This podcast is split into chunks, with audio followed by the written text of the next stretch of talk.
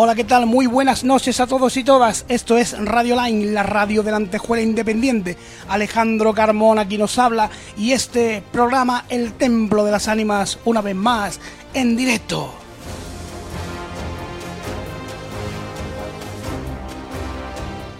Síguenos en la página de Radio Line en Facebook como el Templo de las Ánimas a través de YouTube y en cualquier plataforma de podcast que se te ocurra que existas como Templo de las Ánimas Ahí estaremos para que no te pierdas nada a cualquier hora y desde cualquier lugar del mundo. Puedes suscribirte y activar la campanita si quieres.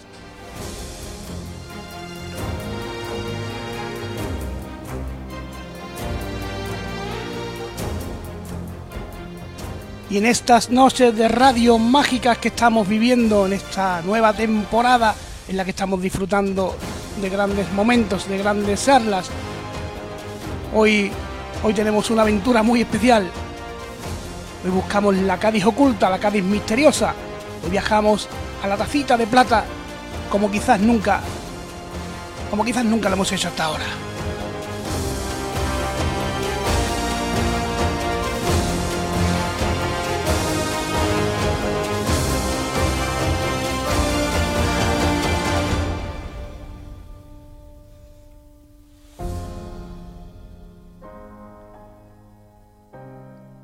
Y desde la tacita, como os decía, desde Cádiz, nos llega un gaditano de pro, un escritor maravilloso, un amante del misterio como pocos, que él no es otro que Jesús Relinque. Jesús, muy buenas noches.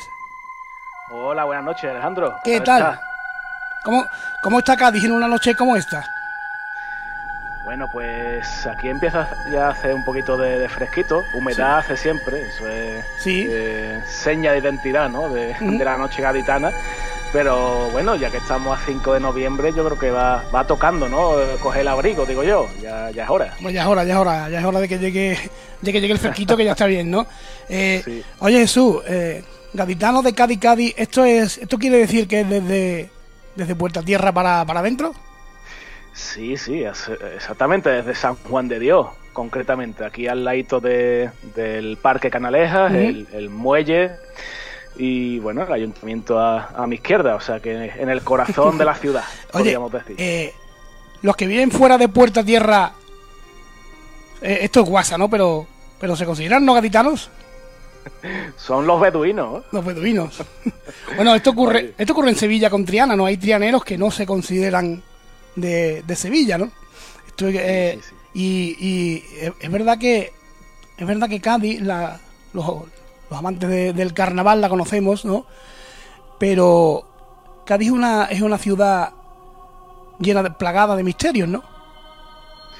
Sí, y bueno, no, puede ser de otra manera porque si estamos hablando de, de una tierra que tiene 3.000 años de historia, por la que han pasado culturas, civilizaciones, numerosas a lo largo de todos estos años, pues, pues cada una ha dejado su granito de arena y seguramente su, su secreto guardado ¿no? entre, entre, todo, entre todo esto que, que perdura ¿no? a lo largo del tiempo y que, y que de alguna manera, bueno, pues quizás los que vivimos aquí muchas veces somos ajenos, ¿no? porque estamos eh, inmersos en, en, lo que es la, la propia ciudad, pero yo creo que el que viene de fuera puede palparlo, ¿no? Puede palpar esa historia que, está en, cada, en cada fachada, en cada edificio, en cada recoveco de cada calle.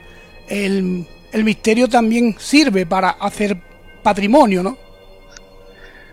Bueno, ¿por qué no? No deja de ser, no deja de ser cultura, ¿no? Entiendo yo. Em, a ver, em, cuando hablamos de misterio, evidentemente es algo muy, muy amplio, muy amplísimo, difícil de, de, definir en pocas palabras, está claro pero, pero evidentemente está muy entroncado con cultura, como he dicho antes, eh, e historia, ¿no? Y, evidentemente al que, al que le interese estos temas, eh, creo que cada, cada una de estas cosas van de la mano, ¿no? Y, todo al final tiene cierta relación, que es lo que sirve un poco para, bueno, para gente como yo, ¿no? Que nos dedicamos a, a, escribir, a plasmar, a, inventar historias eh, que de alguna u otra manera pues reflejan este, este misterio, ¿no? Que hay en, en la ciudad.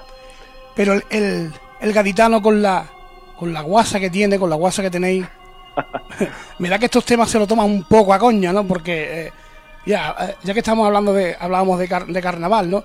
Eh, mm. se, habla, se habla de los avistamientos ovnis, ¿no? De, de últimos de los 70 y primeros de los 90, ¿no? De los, de los 80, perdón.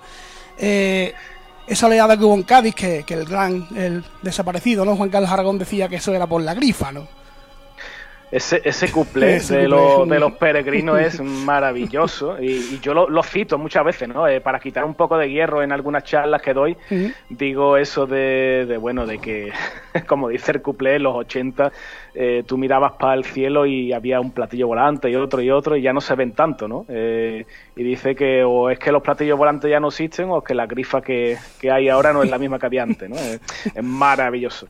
Pero bueno, a ver, yo creo que que al final lo que tú dices de que se lo tomo a cachondeo, sí y no, ¿no? Porque es verdad que aquí, por suerte o por desgracia, como, como digo, como he dicho anteriormente, un poco la idiosincrasia que tenemos aquí, eh, vemos las cosas de otra manera y nos la tomamos de otra manera, pero también se la toma con respeto, ¿eh? eh hay mucha gente que, mm, eh, que está muy interesada en el tema y que, evidentemente, pues no se lo toma a pie juntilla, a lo mejor, pero deja un pequeño resquicio en la puerta, ¿no? De, de la creencia o de, o de, por lo menos del respeto, como he dicho, como he dicho antes. Ah. Yo lo decía a, eh, modo de, coña, ¿no? Pero es que yo creo que Cádiz es una ciudad muy particular incluso para eso.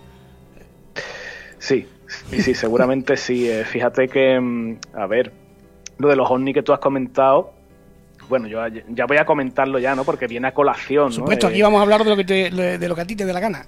Pues sí, sí, es que me has dado pie, ¿no? Hay, hay varios avistamientos eh, registrados tanto en Cádiz como en la provincia durante los, bueno, los últimos, no sé, 30, 40, 50 años. Pero claro, yo tengo que hablar por obligatoriamente de cierto avistamiento que hubo en agosto de 1989, si no me equivoco, el día 14, ¿vale? ¿Por qué tengo que hablar de ello? Porque yo lo vi, ¿no? Porque ah, yo lo presencié. Ah, bueno, bueno, bueno, bueno, bueno, bueno, bueno, bueno. Bueno, bueno, bueno. Vamos. yo hay un montón de gente más, ¿eh? No te creas. No, no, bueno, claro, sí, pero, pero hablo contigo. Soy todo oído. Claro.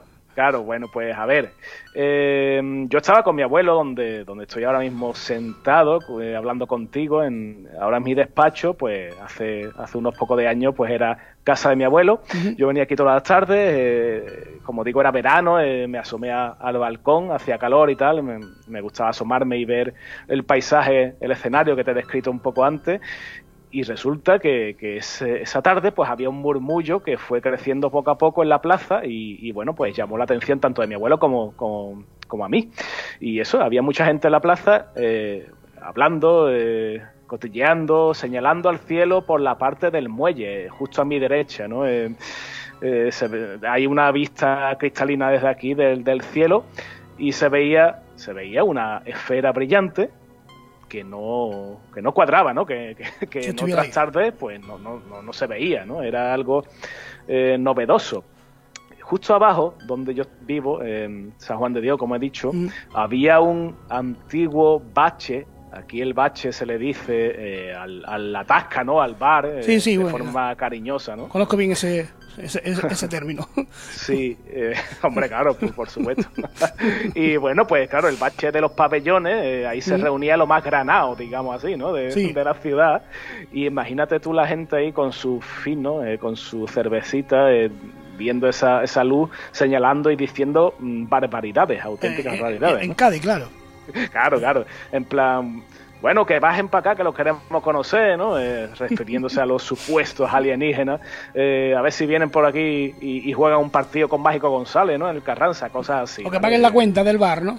Eso también estaría bien, eso también estaría bien. Total, que yo lo vi, ¿no? E, esa esfera brillante que de repente de, de, la propia esfera desciende una esfera más pequeña y se pone justo, diríamos, en el eje vertical eh, totalmente de forma paralela, ¿no? Curioso, ¿no? Eh, la gente empieza, sigue, sigue eh, murmullando y cada, vez pues llama más la atención. De repente empiezan a hacer, a practicar un extraño baile, una extraña danza al unísono, hasta que llega el momento que paulatinamente se, empiezan a, desplazar, digamos, hacia el horizonte, ¿no? Para, bueno, 10, 15 minutos después perderse totalmente de, la visión de, de los que estábamos allí. Esa es la, ese es el avistamiento, ese es el hecho que, como digo, pues sucedió porque yo, yo lo vi, ¿no? Eh, con mi abuelo yo tenía nueve años, Eh, yo era muy chico todavía para los gin tonic, o sea que no descartemos. Sí, ah, sí el, el, tema, el tema tengo el pelotazo encima, ¿no? Sí. Claro, y la grifa tampoco la conocía todavía, ¿no? Entonces no, no, no era sospechoso, digámoslo así. Total, al día siguiente, pues ya mi curiosidad pues me llevó a, decirle a mi, a mi abuelo, perdón, eh, abuelo, tráete el, diario de Cádiz a ver si sale alguna noticia, ¿no? Y efectivamente salió. La noticia, eh, con una foto de, de, como digo, de la escena que he descrito, ponía eh, divisado globo aerostático en el cielo de Cádiz. Eh, bueno, pues gran confusión, jaleo, no sé cuánto en las calles cuando lo divisaron y tal. Así que, pues como digo, la versión oficial fue que era un globo aerostático. ¿Creemos eh, la versión oficial o no? Bueno, pues eso ya queda a, juicio, ¿no? De cada oyente en este caso. Pero ahí está el tema, ahí está el tema que, que voy a rematar con un par de datos más. El primer dato, muy interesante, para el que le haya gustado lo que hemos contado, es que si se va a YouTube y busca OVNI Cádiz 1989, va a ver un vídeo de lo que acabo de describir. Ajá. Se grabó Impresionante. Impresionante. O sea, imagínate la cámara de vídeo del 89. Claro. Ahí está, en YouTube, ¿vale? Un documento súper guay, a ver, se escucha el padre y el hijo ahí diciendo barbaridades y tal, pero, pero oye, ahí está, ¿no? El, justo lo que acabo de escribir. El segundo dato, más personal mío y bueno, y también interesante es que El Allá de los Misterios, mi primera novela, pues está reflejado este suceso. Eh, eh, ¿Eso fue lo que, lo que te inspiró para, buscar misterios y escribir misterios, ese avistamiento? No lo sé, tío, no lo sé, es buena pregunta, eh, porque me lo han preguntado otras veces y, seguramente diga una respuesta distinta cada vez. Está claro que yo siempre he sido curioso, interesado en estos temas desde pequeño, eh, esto, pudo influir, pero yo creo que también influyó la gran aventura que, viví con mis colegas, más o menos por esa época, 89, 90, no recuerdo exactamente, ¿vale? 9, 10 años. Eh, yo estaba en el colegio, eh, en el patio del recreo, pues se decía de todo, ¿no? y una de las tardes, una de las mañanas, se dijo, alguien dijo, no recuerdo quién, eh, Quillo, tenemos que ir a una casa que hay en la Alameda, justo ahí, bueno, pues frente al océano, que dicen que está encantada. Coño, ¿qué dice, tío? No sé cuánto. Sí, sí, sí, la casa de los espejos. La casa de los espejos. ¿Por qué le llaman así?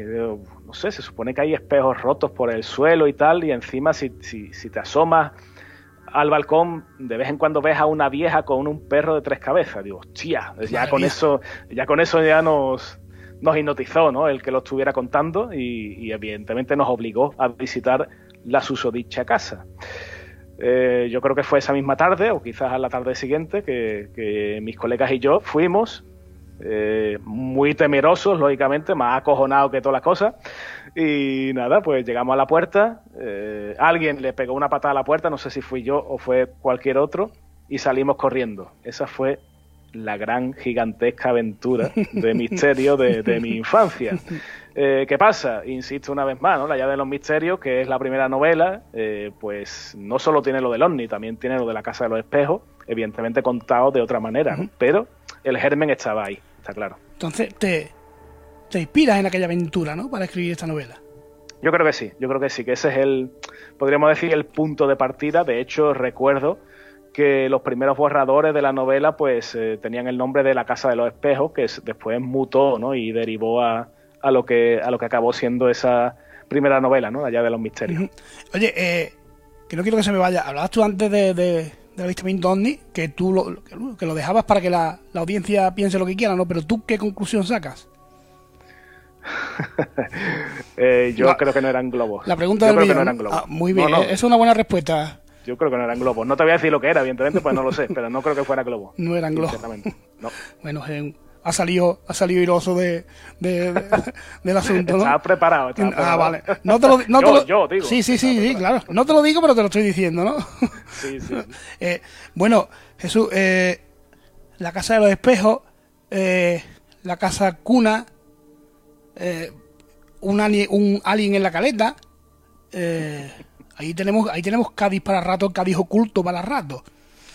Sí, sí, eh, y ya que lo mencionas, ¿no? la denominación, digamos, Cádiz oculto, eh, mando un saludo, un saludo desde aquí a mi compañero eh, Serrano Cueto, que José Manuel, que fue, bueno, el eh, el creador de, varios ensayos que se llaman así, ¿no? Cadiz Oculto, y en el que recopilan eh, una gran cantidad de leyendas urbanas, de historias de misterio, testimonios de gente y tal, de, estos temas. Que, bueno, que desde aquí también recomiendo a todo el que le guste este, este rincón del misterio, pues, pues que lo va a disfrutar, ¿no? Y que bueno, que, al fin y al cabo, em, yo cuando escribo mis libros, pues como cualquier otro novelista, ¿no? Tiene que buscar fuentes de información para documentarse. A, eso iba, ¿no? Que ¿Cómo te documentas para esto? ¿En base a leyendas que te cuentan? ¿En base a, documentos que vas que va recabando? Un poco de todo, ¿no? Eh, biblioteca, archivo histórico provincial, em, cosas que cuenta la gente y que la imaginación empieza a, meterlo en, la maquinaria, ¿no? Que, que está ahí oculta y empieza ahí a, deformarla hasta que, hasta que bueno, consigue eh, montar una trama entera ¿no? de novela. Eh, bueno, pues, pues un poco de todo, ¿no? Ese mejunje que al final eh, le da el toque cercano, porque estás hablando de cosas que te han contado que existen existen de, de, cierta manera, ¿no? Sí, en, la, en la mente de quien lo vio seguro, ¿no?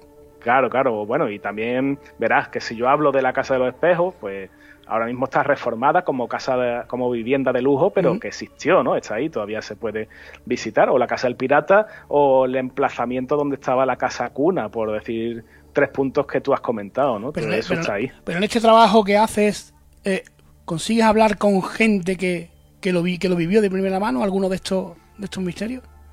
Bueno, pues del, si hablamos de la llave de los misterios, no, eh, más allá de, que lo de los lo viví yo mismo, bueno, pues, pues ahí está, ¿no? Pero, eh, por ejemplo, la siguiente novela, que es una que funciona como precuela, ¿no? La ciudad oscura, esa está ubicada en el año 47, el año de, como tú sabes, de la gran explosión de, de Cádiz, ¿no? De la Casa Cuna y tal. Y ahí sí hablé con, con gente, evidentemente gente mayor, que, que vivió ese suceso terrible, ¿no? Y, y que de alguna manera me ambientó, ¿no? Para escribir esa novela que evidentemente es mucho más cruda, más adulta que, que, lo, que el tono juvenil ¿no? de la primera, de la llave de los misterios, porque claro, eh, ambientar el, la novela de la ciudad oscura en el Cádiz de, de la posguerra, del 47, de las diferencias sociales, de, de, la pobreza, de la miseria, y, bueno, pues evidentemente el culmen ¿no? de, la explosión y, y meter todo eso en la novela, pues era un poco más particular, ¿no? Había que tener mucho cuidado porque bueno, a ver, había que hacerlo contacto, ¿no? Eh, había, hay mucha gente todavía eh, que, como digo, pues vivió ese, ese gran suceso o, tiene familiares, ¿no? Que quizás cayeron en, digamos, cuando ocurrió esto, entonces pues había que hacerlo, como te digo, con, con cuidadito. ¿Qué ocurría en la casa cuna? Bueno, la casa cuna era no era más que una casa para, para niños que no tenían, eh, que habían perdido a sus padres. Mm estaban allí acogidos ¿no? por las hermanas de la caridad y tal. Eh, y en el 47, cuando explotan las minas eh, que bueno que restan de la guerra civil y que algún iluminado se le ocurrió que lo mejor era ponerlo en pleno núcleo urbano, eh, esos proyectiles, esas minas submarinas, pues cuando esto eh, explosiona, pues la casa cuna estaba muy, muy cerca ¿no? del silo de, minas, con lo cual pues se vio totalmente devastada. ¿no? muchos niños se perdieron la vida, también evidentemente, muchas monjas ¿no? que cuidaban a, esos niños y tal, y a partir de ahí pues ese sitio queda un poco eh, marcado evidentemente por, por el misterio porque posteriormente ahí se levanta eh, lo que sería la institución, un, colegio, un instituto en este caso, la institución eh, que se llamó en su día Generalísimo Franco, después perdió el nombre, claro, con, cuando se, acabó el, régimen y tal. Y cuentan, cuentan muchas historias, muchas leyendas de apariciones allí, de, de sonidos de ultratumba, eh, de bueno, de, visiones de, de, gente ensangrentada y tal es lógico, ¿no? Cuando hablamos de, temas de misterio y, nos vamos a, los, a los enclaves donde ha habido un gran suceso de que, de que este tipo de, apariciones o de sucesos pues, pues ocurra y la gente eh, cuente testimonio ¿no? alrededor de ello, claro. Eh, hablamos de lugares marcados, ¿no? Porque eh, yo conozco la, la, casa cuna de Andújar, también me contaron aquella historia y también, también se oían llantos de niños y, y cosas mm. así. Son lugares donde ocurrieron, ocurrieron cosas terribles, inimaginables para, para nuestra época, y eso de alguna manera, eh, ¿piensas tú que puede quedarse ahí?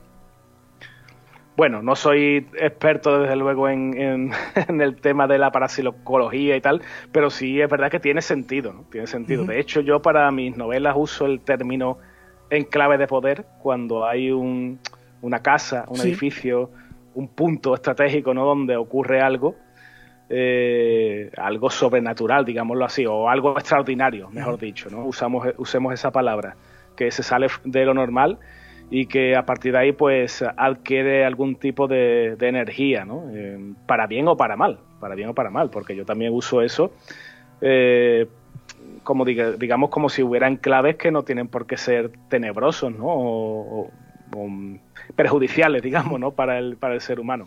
Entonces sí, tiene, tiene todo, todo el sentido. A ver, muchas veces también es verdad que, que aquel que visita este, este tipo de, de enclaves pues va muy sugestionado y la sugestión evidentemente te va a decir, o va, a decirle a tu mente, ¿no? Que, active el sonido de un niño cuando pase por allí o cuando vea una sombra, ¿no? Eso está claro. Este, tiene todo el sentido del mundo. Que sea verdad o mentira, pues ya ahí eh, es un tema mucho más complejo de discernir. Utilizas elementos históricos, eh, utilizas historias de, de miedo, de misterio. Eh, ¿Tú alguna vez escribiendo has llegado a, a pasar miedo escribiendo tus propias novelas? Eh, he pasado miedo cuando, cuando me queda bloqueado y no sabía cómo continuar, o cuando decía que yo que esto lo tengo que entregar tal día porque quiero publicarlo para este mes, ¿no? Eh, eso es cuando pasan miedo de verdad. Ah, eh, yo creo que los que escribimos este tipo de relatos, que bueno, en mi caso no es que sea terror 100%, pero sí, es verdad que tiene partes que son eh, acongojante, digámoslo así, ¿no? Eh, o, que, o que la, atmósfera descrita es opresiva y por lo menos quiero, o lo, que me gustaría conseguir en el lector es que eh, se encoja un poquito ¿no? en el sofá en el que está leyendo, diga, hostia, esto qué chungo, ¿no? Si me pasara a mí. Ya con, eso es el objetivo, ¿no? Porque hacer pasar miedo con un libro es muy complicado. Eh, miedo eh, entendido como, yo qué sé, como a lo mejor si lo trasladamos, lo extrapolamos al cine, ¿no? Sí, claro, no tiene ese sobresalto, ¿no? Claro, claro, el jump scare, ¿no? Que es llamado en el cine, que te pega un subidón de volumen, sale el bicho y tú haces ¡pum! Salto, eh, salta en la silla, ¿vale? No, eso en un libro no lo vas a conseguir. Y de hecho, si intentas conseguirlo va a quedar bastante ridículo, ¿no? entonces, en, el libro va por otro terrotero, ¿no? Tú tienes que... A, base de, palabras, del escenario que tú montas, de, personajes, situaciones y tal, pues puedes hacer que el lector se estremezca, ¿no? O que diga, mm, e, e, esto, este sitio en el que me está describiendo, en el que me está metiendo el, autor, yo no me metería ni de coña, ¿no? Eh, o la gindama que decimos por aquí por Cádiz, ¿no? Te de gindama al, al leerlo. Pero al final, cuando lo escribimos, no pasamos miedo. El que lo escribe, yo creo que lo pasa bien lo pasa bien porque dice, hostia, yo creo que me está quedando tan bien que cuando alguien lo lea, pues va a sentir ahí un poquito los pelos como, como escarpia, ¿no? O algo así, ¿no? Y, eso te da satisfacción. Entiendo que consigues sumergirte al conocer estos lugares, eh, te, te, te sumerges en ese mundo y estás viendo la propia película de tu libro, ¿no?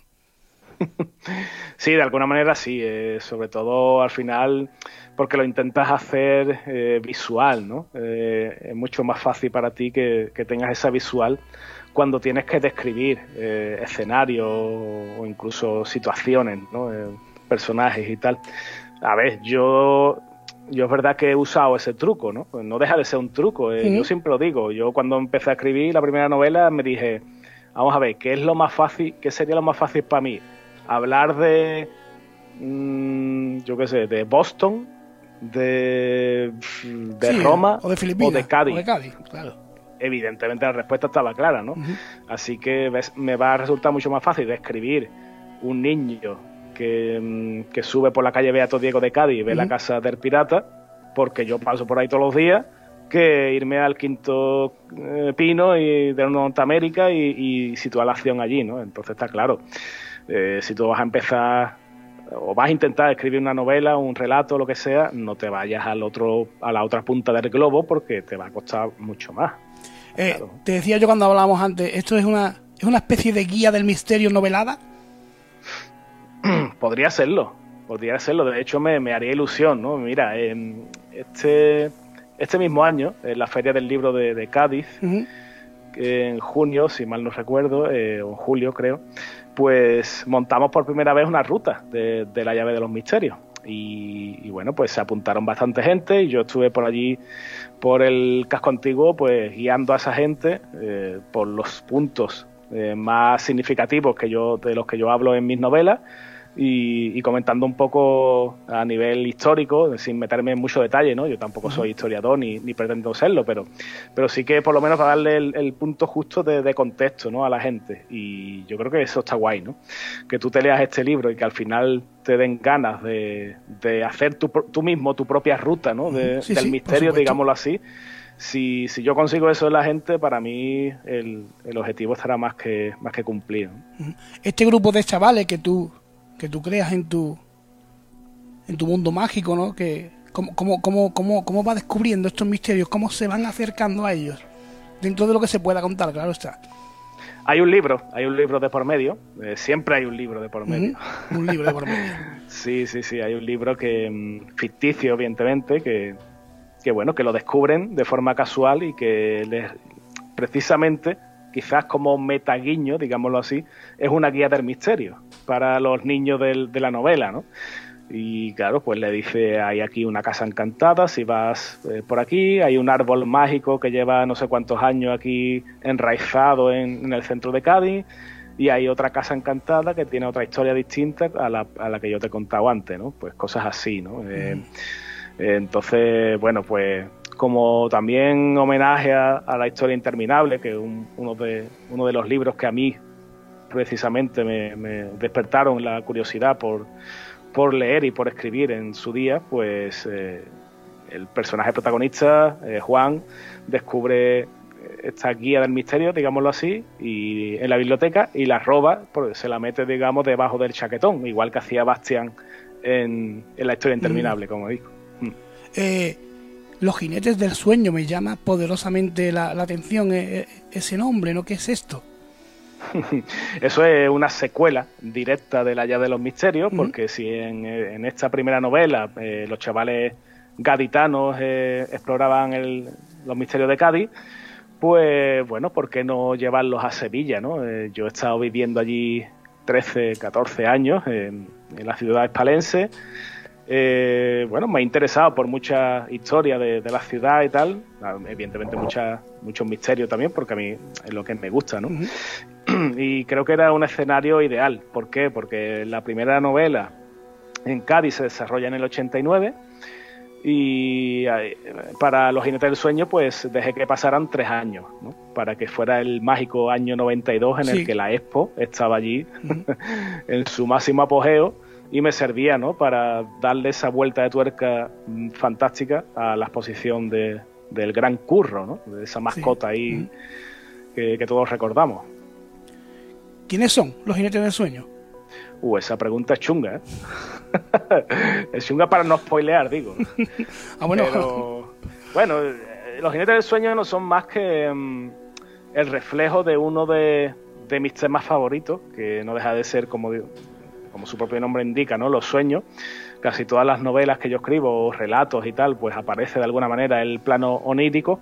Así que, así que bueno, eh, creo que, era una buena oportunidad para enlazar todo el tema sobrenatural de, de, de los misterios, de las casas encantadas, de, de los enclaves de poder con el tema, con el plano, como digo, onírico, ¿no? Así que tendí un puente entre una cosa y otra y ahí salió algo que, que bueno, que el que quiera, que el que le interese eh, en el libro, en la novela de los jinetes del sueño, pues podrá descubrir qué son, qué quieren y, cómo se les puede combatir, si es que se les puede combatir de alguna manera. Y la tercera que es, no recuerdo el nombre, eh... Bueno, es, digamos, Los Jinetes del Sueño es la tercera, ah, pero, pero, pero, claro, es, una secuela de, de, la llave. mientras, mientras que La Ciudad Oscura es una precuela. Ajá. Sí. Pero la escribí en segundo lugar. La ciudad oscura. La ciudad oscura, sí. Es el, eh, ese, eh, imagino, imagino que es el que, es ese Cádiz oculto, ¿no? Que hablábamos antes, ¿no? Bueno, em, lo que es el significado de la ciudad oscura, em, tiene un poco un doble, ¿no? Un doble cometido. Por un lado es, como tú dices, ¿no? Esa, esa ciudad oscura que bueno que se esconde en las calles de una ciudad precisamente que todo el mundo la conoce como la tacita de plata no como la, un, sitio luminoso que evidentemente bueno pues tiene como todo tiene su reverso más más oscuro. Sí sí sí más tenebroso. Pero claro también se refiere a que en el año 47 como hemos dicho antes que es cuando se, se desarrolla esta novela pues, eh, hombre, pues no había tanta luz, ¿eh? había mucho, como he dicho antes, mucha hambre, mucha miseria, eh, había... Yo para, para, esta novela sí me documenté un poco más en el sentido histórico, ¿vale? Porque tenía que, digamos, eh, plasmar ese contexto. Sí. Plasmar los, los, los, detalles, ¿no? Estos detalles de aquella época, ¿no? Los vericuetos, ¿no? de, cotidianos de, de la época y entonces por darte un, botón de muestra, ¿vale? Para que, para que nos hagamos un poco a la idea de cómo era la cosa en ese tema, en ese año, como digo, pues había tanta miseria de que, de que se llegó incluso a legalizar la prostitución. Quiero decir, em, cualquier persona eh, podía ejercer la prostitución sin que fuera, bueno, pues, fuera algo delito, claro, exactamente. Em, lo cual pues, tiene muchas connotaciones evidentemente, pero la, que yo, en la que yo la uso en el libro es para que la gente, con esa escena en la que hay una prostituta, como digo, de que, está en, mitad de la calle y es una persona que no es que se dedica a eso, sino que de alguna manera pues eh, decide que, que, que por las noches pues eh, va a intentar sacar un, dinero extra y tal con, con, eso y que ya pues desde el régimen lo ha legalizado de alguna manera pues pues para que veamos hasta qué punto es oscura esa parte de la historia ¿no? Eh, de, nuestro país. Oye, ¿qué te dice la gente de Cádiz que han leído tu libro? Porque imagino que para alguien de fuera que no lo conozca, pues le resulta más, bueno, puede, puede siempre indagar y buscar, y además a día de hoy, ¿no? Pero cuando tú hablas de una determinada calle, un determinado lugar, eh, no, te ha dado, no, te ha, no te ha llamado nadie la atención para decirte, oye Jesús, que mira, eh, aquí en esta calle ocurría esto, como tú lo cuentas. ¿Te, dicen algo a, este respecto? Sí, sí, a ver, hay mucha gente que se ve reflejada eh, más, más que en las calles y tal, es en la época, ¿no? Porque, bueno, son novelas a priori juveniles, pero claro, yo busco aquí también otra, otra doble vertiente, ¿no? Y es que gente de, de 40 para arriba, como soy yo, pues lo disfrutan igualmente, ¿no? Porque está reflejando esa época en la que nosotros éramos chavales y, y, claro, se ven ya no solo, como digo, pues caminando por, por las calles que yo describo, sino eh, comiendo fosquito igual que come uno de los personajes ¿no? de la novela, eh, o yo qué sé, o jugando en el patio del recreo y haciendo las cosas que hacíamos eh, en la EGB, la EGB que ya queda súper lejana, súper viejuna, ¿no? Pero ahí quedó, ¿no? Eh, oye, eso tú, eh, tú dices que, te pones en la época, en la, la, la, particularidad de, de, tu, de, tu tierra también entra en juego, como por ejemplo el carnaval. Pues mira, el carnaval como tal eh, no es demasiado protagonista en lo que son las novelas, ¿vale? En lo que es la trama de las novelas, porque, mm, bueno, por una u otra cosa eh, no, no, ha cuadrado, ¿no? Pero, por ejemplo, yo diría que, si yo no hubiera escuchado mm, horas y horas de cintas de radio, de televisión, eh, de coplas de carnaval, yo no, no, hubiera llegado a escribir tres novelas. creo que la influencia de de esas letras eh, para mí es capital, tan capital como puede ser haber leído a Julio Verne en la, en la juventud o, a Carlos Ruiz Zafón hace 15 años, ¿vale? Entonces, bueno, eh, como digo, es referente tanto que en la ciudad oscura, bueno, pues la ciudad oscura, cada capítulo viene eh, acompañado por una especie de entradilla, que es una copla de carnaval, junto con la agrupación y, y el autor, ¿no? Y resulta que cuando yo presenté La Ciudad Oscura, hace ya unos cuantos años, en 2019, eh, lo presenté en el Pai Pai, que es un café teatro de, muy, popular aquí, ¿no? En Cádiz, eh, donde se presentan libros, se hacen eh, obras de teatro, conciertos de todo tipo y tal. bueno, pues lo estaba presentando y esa misma tarde había fallecido Juan Carlos, Juan Carlos ah, Aragón. madre mía fue un, claro, fue una noche bastante triste por eso. Y resulta que la primera cita, la primera entradilla del primer capítulo de La Ciudad Oscura era de Juan Carlos Aragón. Vaya casualidad. sí, para mí fue bastante Uf, eh, vamos, te lo estoy contando y se me. No, no, no, no se me pone los pelos como de gallina, vamos. Sí, sí, sí, pero, pero, porque para mí, vamos, Juan Carlos era un brutal referente, ¿no? A la hora de contar las cosas eh, estilísticamente, mm. bueno. Eh, una, una, pérdida brutal, ¿no? Esa forma, esa forma de escribir, esa forma de escribir te, te, te, sirve, te, sirvió para inspirarte, entiendo, entonces, ¿no?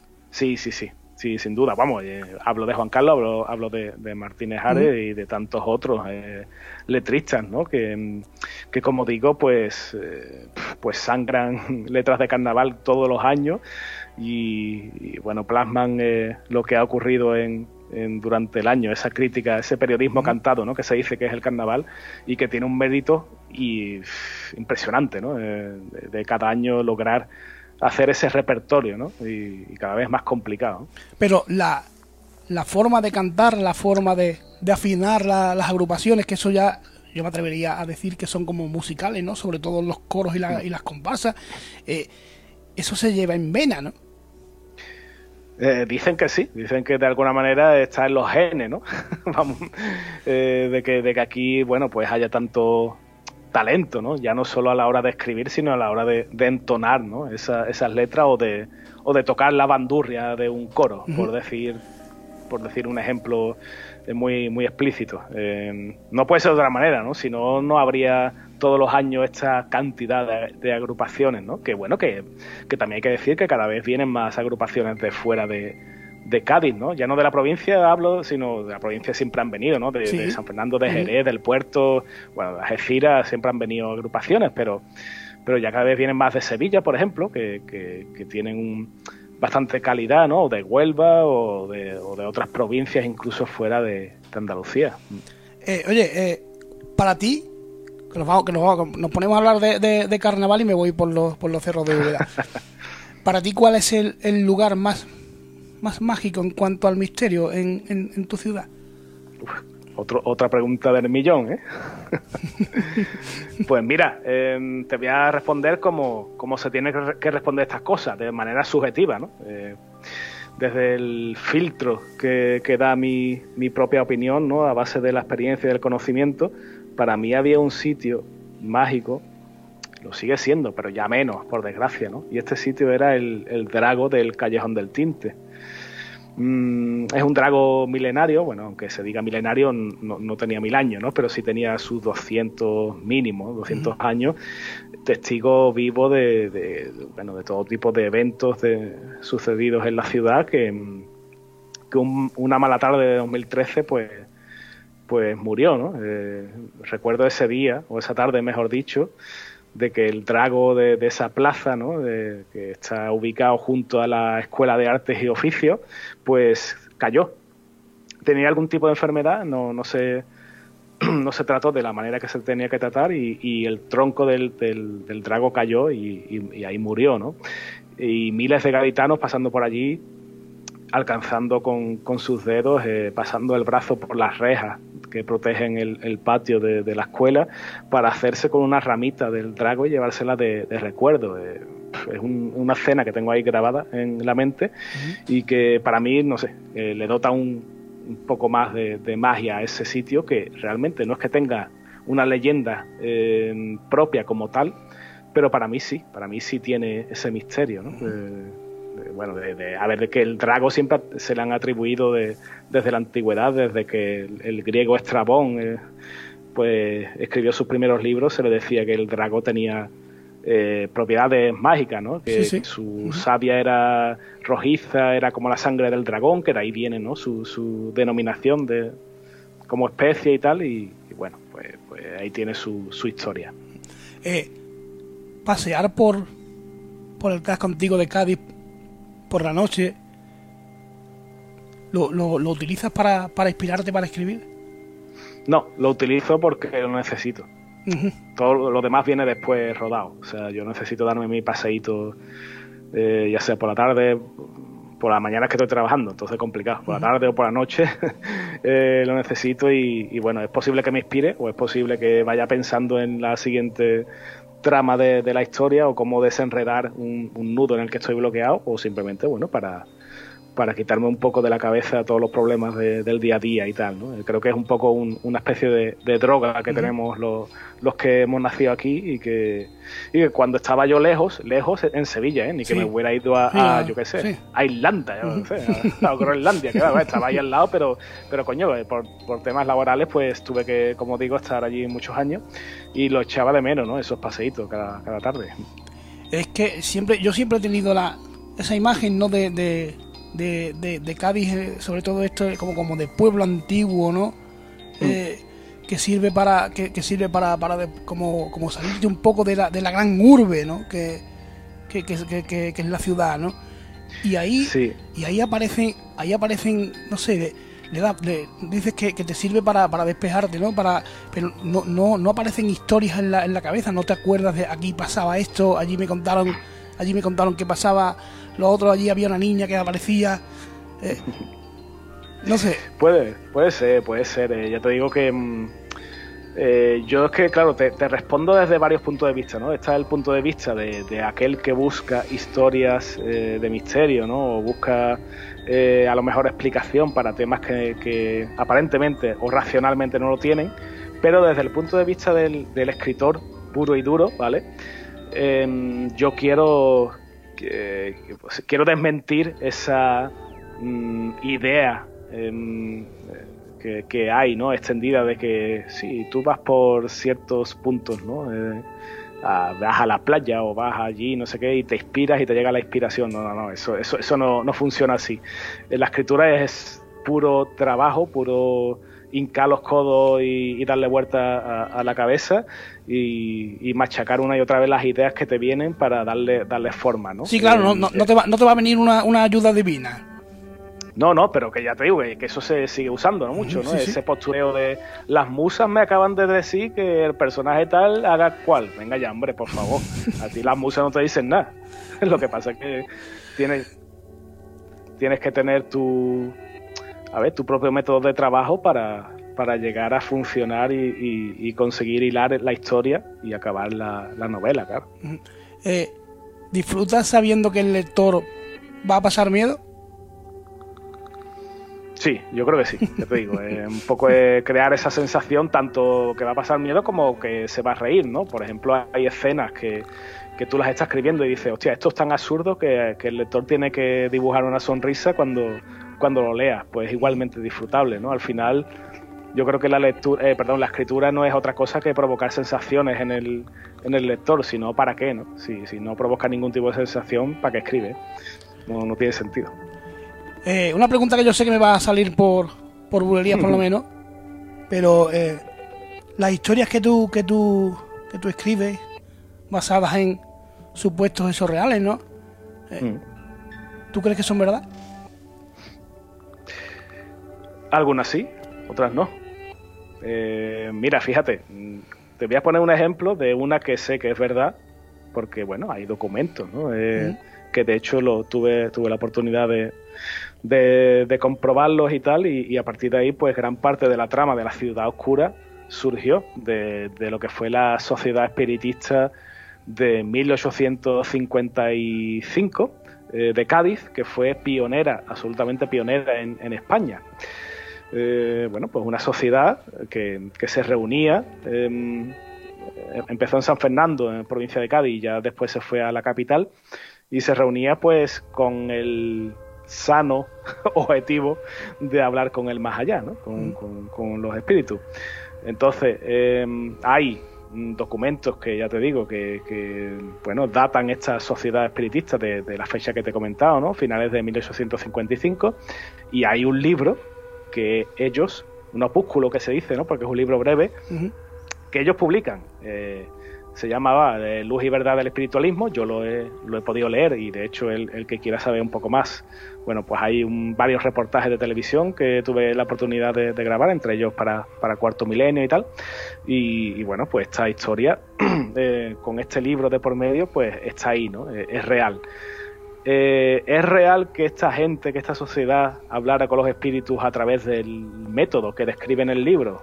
Bueno, ahí, ahí sí, ahí sí que me voy a salir, como tú dices, por bulería y, y voy a, decirte que puede que sí, puede que no. Pero ellos estaban totalmente convencidos. ¿eh? Tú lees ese libro, que es una especie de un tutorial, un how-to, eh, how to eh, comunicar con los espíritus, algo así, ¿no?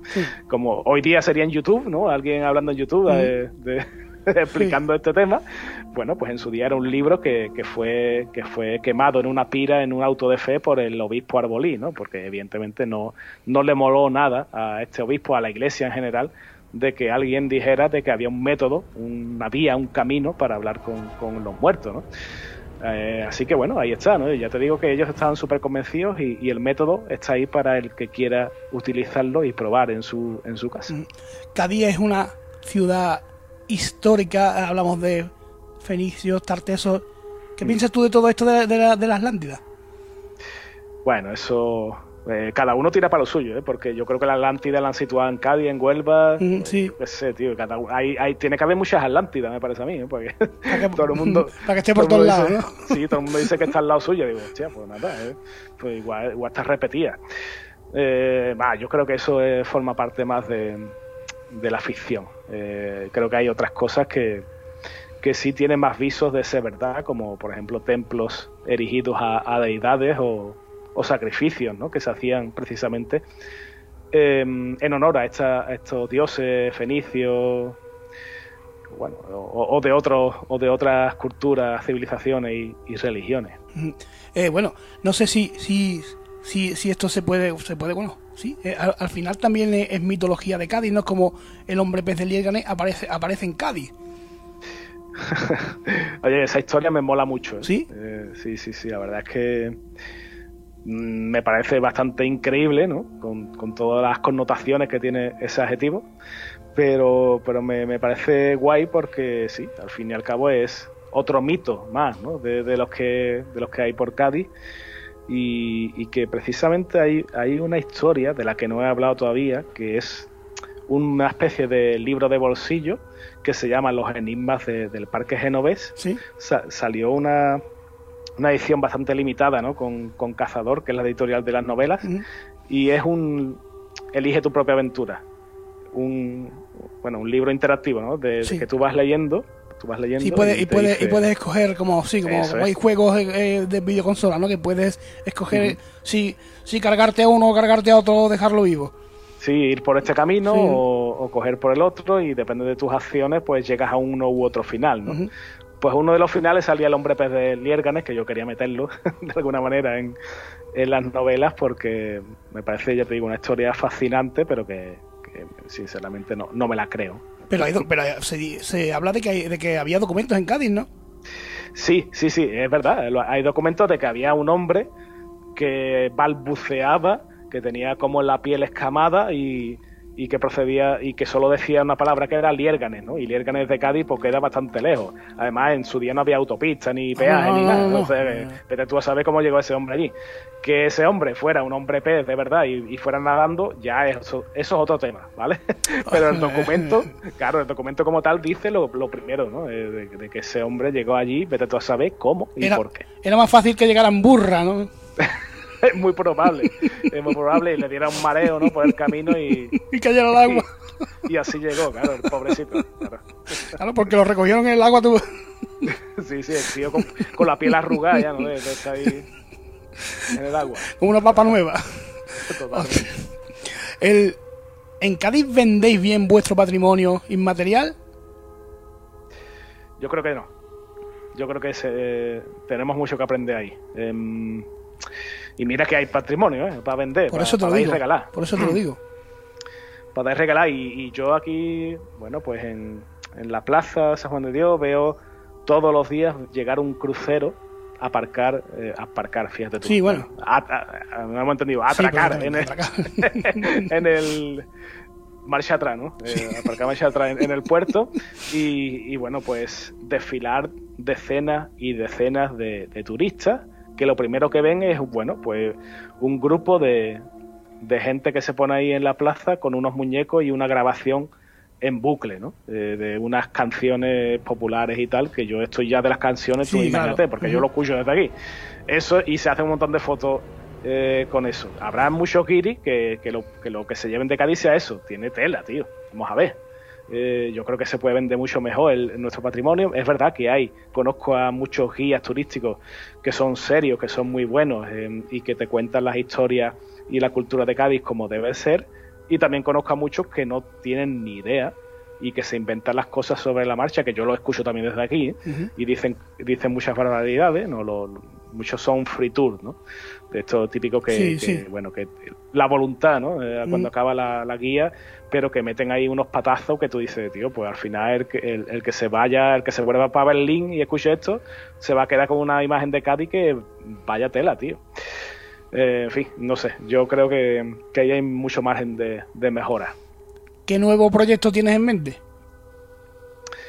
Tengo un nuevo proyecto en el que está involucrado Cádiz, pero no tiene nada que ver con, el Club de los Pringados, con las aventuras tipo Goonies que, he hecho hasta ahora, sino con algo más directo con el carnaval, con el humor negro y con muertos vivientes. Ah, no, puedo, no puedo decir nada más. Eso es muy interesante. Además, además, además de, humor negro eh, entendéis por allí bastante. Eh, bueno, eh, de todas formas, yo creo que, que, se puede vender, que se puede, se puede vender Cádiz a través de, un libro de misterio, que se puede vender Cádiz a través de, del carnaval y que, no pasa nada, ¿no? Por escribir, por escribir por cosas de tu tierra. Eh, no, no, te, no, no, te da, no, no, no te dicen a lo mejor siempre escribes cosas relacionadas con Cádiz. No me lo han dicho nunca, pero podrían podrían decirlo y yo, y yo diría, bueno, vale, pues es que es lo que me gusta, eh, ¿verdad? Es que si no escribimos nosotros de Cádiz, ¿quién lo va a hacer? Bueno, fíjate, ¿no? Carlos Ruiz eh, Zafón, ¿no? En Barcelona, ¿no? Fíjate la que lió, ¿no? Eh, que para mí es mi... Eh, es, uno, como te he dicho, un auténtico referente, em, pero no creo que nadie le dijera le echaran cara que yo, ¿qué pasa? nada más que habla de Barcelona, nadie, ¿eh? Así que, bueno, pues, pues bueno, a ver, nosotros los es verdad que los escritores, escritoras y escritores de, Cádiz tiramos mucho para nuestra tierra, pero bueno, eh, ahí está, ¿no? Hay, hay muchas novelas negras también, ¿no? Ambientadas en Cádiz últimamente. Eh, y me parece bien, que es un escenario que, puede valer para contar cualquier historia. Así que. ¿Tienes algún pasado carnavalero? No, la verdad es que no, y siempre me ha, sido una espinita ¿eh? que, me ha quedado ahí, porque soy he, sido siempre muy aficionado y tal, muy muy, muy friki, ¿no? Digamos, de, las comparsas y tal, y, de chirigota, pero me gustaría algún día escribir algo para, alguna agrupación. A ver, a ver si puede ser. Interesante. Jesús, eh, yo me voy a quedar con el rato tan agradable que he pasado contigo, con la dentro de todo, dentro de lo que, de lo que se ha podido contar, ¿no? Con la información que, que, has dado, para, porque esto al fin y al cabo sirve para sirve para indagar, ¿no? Para seguir para seguir buscando historia y para seguir, en definitiva, creciendo como, como persona y como aficionado a estos temas, ¿no? Así que para mí ha sido un enorme placer tenerte por aquí esta noche. Eh, hemos tenido que dejar el, tema del hombre pues porque estaba yo viendo que íbamos a liar una íbamos a liar una pajarraca considerable. Sí, sí, sí. La verdad que sí. Así que nada, Jesús, que encantado de haberte tenido aquí esta noche. Bueno, ha sido un ratito, la verdad que ha pasado volado eh, el, tiempo, ni me da cuenta. Eh, y es que cuando nos ponemos a hablar de estos temas se va el tiempo, el tiempo pasa más rápido de, lo normal. ¿Sales a investigar misterios? No, no, no, pues, sobre todo porque no tengo tiempo, tío. Eh, o sea, yo con el trabajo habitual que tengo, que soy informático, más después hacer un poco de deporte, más leer y escribir tengo prácticamente el cupo, el cupo de horas ya pillado, ¿no? Me, me, encantaría, me encantaría. De hecho, conozco a gente que, que hace cosas eh, como la que tú comentas, que incluso utilizan aparatos, ¿no? Como esa, esa Spirit Box que está mm. ahora muy de moda y tal, pero nunca he tenido oportunidad de, de, hacerlo, quizás algún día. La Spirit Box, bueno, no me quiero meter en un jardín, pero no me creo mucho yo lo, el tema de la Spirit Box, eh, bueno, porque tengo un amigo que, que, una vez me contó que le salió un partido de fútbol directamente. Eh, sí, hombre. Así, pero... ¿Pero de qué año? Bueno, eso ya a lo mejor estaba jugando, no sé, el, el, el Betty con el Cádiz en el inframundo, ¿no? Estaba cuando jugaba Carmelo y todo esto, ¿no? ¿Quién sabe? es un relinque. Muchísimas gracias. Un abrazo, Alejandro, y nos vemos prontito. Gracias, buenas noches. Buenas noches.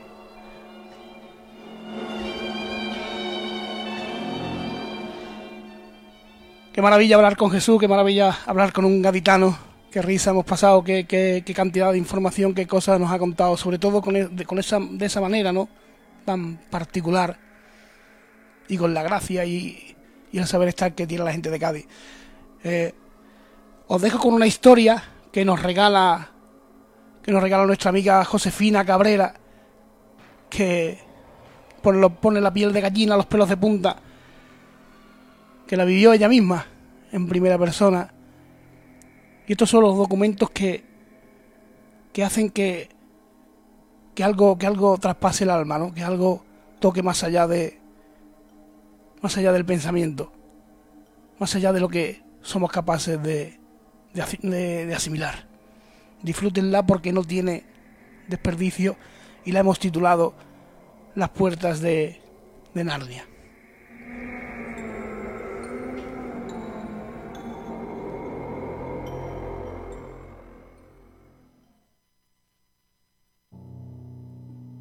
Bueno, pues buenas noches Alejandro. Yo voy a contar una experiencia que tuve en Málaga Capital, en el entorno del cerro o el monte de la Tortuga, que alrededor hay, hay como un bosque y hay zonas donde hay zonas de senderismo y todo eso. Y bueno, esto pasó hace unos seis años o siete. Yo vivía cerca de allí y tenía, bueno, tenía mi perro y yo lo sacaba mucho por esa zona. Eh, normalmente no me adentraba muy adentro yo sola con, con el bosque, pero un día pues nada, comenzamos a caminar y me adentré hasta una zona de unos pinares que había. Se estaba haciendo tarde, ese día se me hizo un poco tarde, eh, estaba ya oscureciendo, era primavera y, y nada, yo estaba allí, digamos que es una zona en la que si viene alguien eh, tú lo ves venir desde lejos porque no tiene, está en el centro del bosque y hay varios caminos, pero que tú, los ves, no puede aparecer nadie de la nada o de algún sitio escondido y que, y que tú no lo veas venir. Pues mi perro empezó a ponerse muy nervioso, eh, empezó como a, asustarse un poco, yo lo intentaba llamar pero no venía hacia mí. Y de repente estaba yo llamándolo, estábamos en la zona de los pinares, estaba llamándolo y em, me giro y aparece de frente, pero muy cerca, una señora muy mayor. Eh, caminaba así como echada hacia adelante, con sus manos en la espalda, llevaba como una especie como de vestido no antiguo, pero bastante que no parecía de la época, ¿no? Yo al principio la verdad es que no le di importancia porque estaba más pendiente a, ver dónde iba mi perro que, a la señora. Yo, la señora iba a pasar por mi lado, yo le di las buenas tardes y la señora no me contestó y me pareció un poco raro. Entonces yo le volví a decir como muy educada que, que me hizo mi madre, pues yo le volví a decir buenas tardes y entonces la señora se me quedó mirando como extrañada y yo le volví a repetir el buenas tardes una tercera vez y ya me miró y me dice buenas tardes niña y nada, agachó la cabeza y siguió andando. Yo giré la cabeza dos segundos para volver a llamar a mi perro y cuando me volví a girar la señora ya no estaba. Pues a mí es cierto que me dio como una especie, me dio una sensación como de ambiente cargado, de escalofrío, de, de esto ha sido muy extraño y yo cogí a mi perro y, y me fui porque además estaba, vamos, era el momento idóneo con los rayos del sol pasando a través de los pinos, atardeciendo. Pues era un poco, se me hizo un poco extraño, ¿no? En ese momento. Además yo había estado muchas veces allí, nunca había sentido el ambiente cargado ni nada de eso. Entonces, pues nada, yo cogí a mi perro que por fin vino, una vez que, vamos a decirlo así, desapareció la señora, pues vino, ya lo pude coger y nos fuimos a casa. A mí me dejó la, situación muy mal cuerpo y no volví a ir hasta pasados varios meses, vamos, bastantes meses, por lo menos cuatro o cinco meses. Entonces, pues nada, estaba otro de los días, yo fui con mi perro también, a él le gustaba mucho y dije, bueno, vamos a ir. Pues nada, entro por otro sitio, porque hay, hay varios senderos, entonces entré por otro sitio y me pasó igual, se quedó todo, o sea, estábamos nosotros solos, es una zona donde normalmente está, está bastante concurrida por, por la gente, paseando a las mascotas o caminando o lo que sea. Y de repente, pues entré y vi a esta señora que había visto aquel día debajo de un árbol, con una cesta como de mimbre, recogiendo algo eh, y me llamaba, niña, niña, ven. Y a mí esa situación sí que me dio muchísimo miedo, me dio, vaya, me quedé blanca porque no, no supe reaccionar, mi perro se fue corriendo ladrando porque le empezó a dar todo con mucho miedo, yo lo llamaba otra vez y no venía. Eh, claro, yo digamos que donde estaba la señora yo tenía que pasar por delante porque no, tengo, no había otra vía era además en un, como una especie de puente que hay que cruzar, entonces yo tenía que pasar por allí sí o sí. Entonces, pues bueno, yo pasé por delante de la señora y me quería como agarrar y ese momento a mí me dio muchísimo pavor y, y como que, vamos, casi que corrí por allí, por el bosque. Cogí mi móvil para grabarla porque yo esta situación ya se la había contado a mi madre y me dijo, bueno, si te pasa otra vez, intenta hacer una foto o algo. Mi móvil no reaccionaba, se había quedado como vaya, no reaccionaba, no pude grabar, no pude, no llamaba, se me había quedado sin cobertura cuando normalmente allí hay cobertura por la zona esta, porque además está cerca de una residencia militar. Y vaya, y es que no, no, vaya, el móvil nada, no reaccionaba. Total, que yo ya me fui, cogí a, Cero y a mi perro y, y comencé a andar. Y a todo esto la señora llamándome y como que empezó a caminar detrás mía, lo que pasa es que yo iba muy avanzada y me dio muchísimo miedo, o sea, muchísimo miedo y me fui. Y volvieron a, yo ya me dije que ya no iba a volver a echar por allí, pero eh, pasaron unos meses y el día de Año Nuevo, que me acuerdo perfectamente, pues em, yo no tenía otra cosa que hacer en mi casa, que estaba yo en mi casa, iba a sacar a mi perro otra vez y em, dije, bueno, no sé, a lo mejor son imaginaciones mías, lo mismo no lo mismo yo que sé, era una señora y yo me he asustado por la cara. Total, que dije, bueno, pues vamos a ir otra vez. Yo la verdad no entiendo yo mi idea tampoco, pero dije, bueno, vamos a, vamos a ir otra vez a ver qué pasa. Y ese día me asusté mucho porque voy a entrar entre por otro sitio porque tiene varias zonas donde puede entrar, entré por otro sitio y conforme entré la vi. Y entonces ahí ya dije, vale, esto no es una persona real. Em, porque yo la primera vez que la vi no la había, vaya, es que no, no la distinguí de si era un espíritu o era una persona real. O sea, para mí era una persona real. ¿Vale? Entonces la segunda vez que la vi es cierto que me dio miedo, pero como, como no, no reaccioné, o sea, lo que mi reacción fue irme, no, no le di más vueltas, no le quise dar más vueltas, mejor dicho. Y ya la tercera vez, cuando ya la vi, yo dije, bueno, vamos a ver qué quiere la señora. Yo en mi afán de ayudar siempre. Así que nada, le pregunté qué, qué, qué quería y quería que la siguiera. Yo dije, bueno, vamos a ver. Así que comencé a seguirla comenzamos a andar hacia adentro. Yo esta vez no solté a mi perro porque digo, no me va a pasar otra vez. Y mm, yo iba con ella, pero llegamos a un sitio en el que ya no había, no había sendero y ella quería y yo ya me comencé, me comencé a asustarme y no, no quise seguir. Entonces me fui, pero ella me seguía por detrás y me tocaba y yo me asusté mucho. Entonces cuando llegué a mi casa, bueno, yo ya cuando salí de allí llamé a mi madre y tal, y cuando abrí la puerta de casa, estaba allí, conmigo. Entonces yo llamé a mi madre porque yo no era capaz de, de gestionarlo y, y bueno, em, ya estuvo viendo que sí es verdad que era una señora que había fallecido eh, en los años, me parece que hace mucho tiempo de esto, pero me parece que fueron en los años 70, que una señora que estaría, que parece que estaba buscando, recogiendo setas o alguna cosa con la cesta que yo la vi y que había fallecido por allí. Yo estuve buscando información y es cierto que antiguamente esa zona de Málaga pues era una zona por supuesto mucho más boscosa, había menos, había menos, em, menos urbanizaciones y es cierto que allí pues digamos que mm, iba más hacia el bosque, hacia la montaña, había más zonas por allí.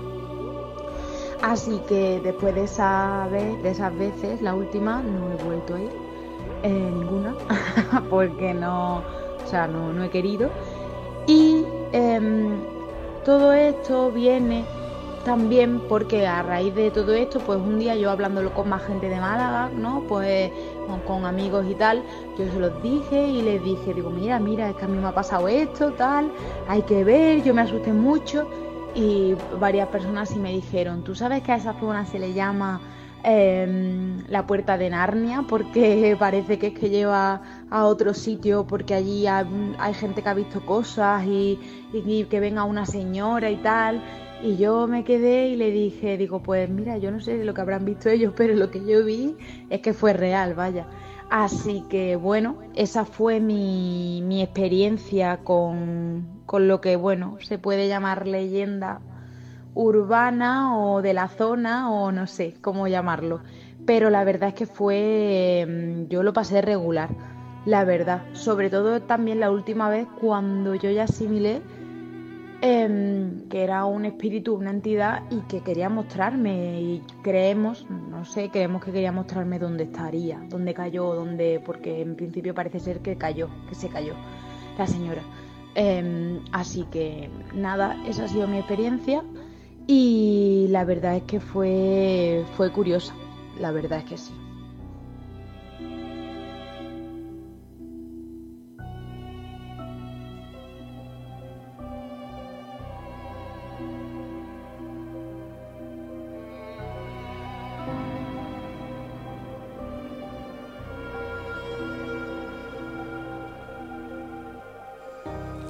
Bueno, amigos y amigas, vaya historia nos cuenta, vaya cosas nos cuenta nuestra amiga Josefina, ¿verdad?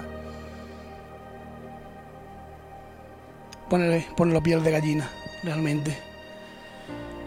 Pues hasta aquí el programa de hoy, en, la que, en el que seguimos aprendiendo, coleccionando historias.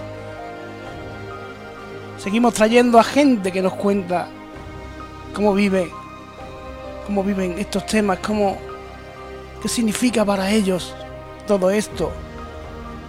Da igual que sea una historia como la que nos cuenta Josefina o un libro como el que nos presentaba desde Cádiz nuestro amigo Jesús Relinque. El caso es contar, el caso es divulgar, el caso es seguir creciendo, seguir llevando a esta familia cada vez más lejos. Así que sin más, amigos y amigas, un abrazo enorme. Espero que hayáis disfrutado tanto como yo. Y nos vemos pronto. Hasta la próxima. ¡Fuerza!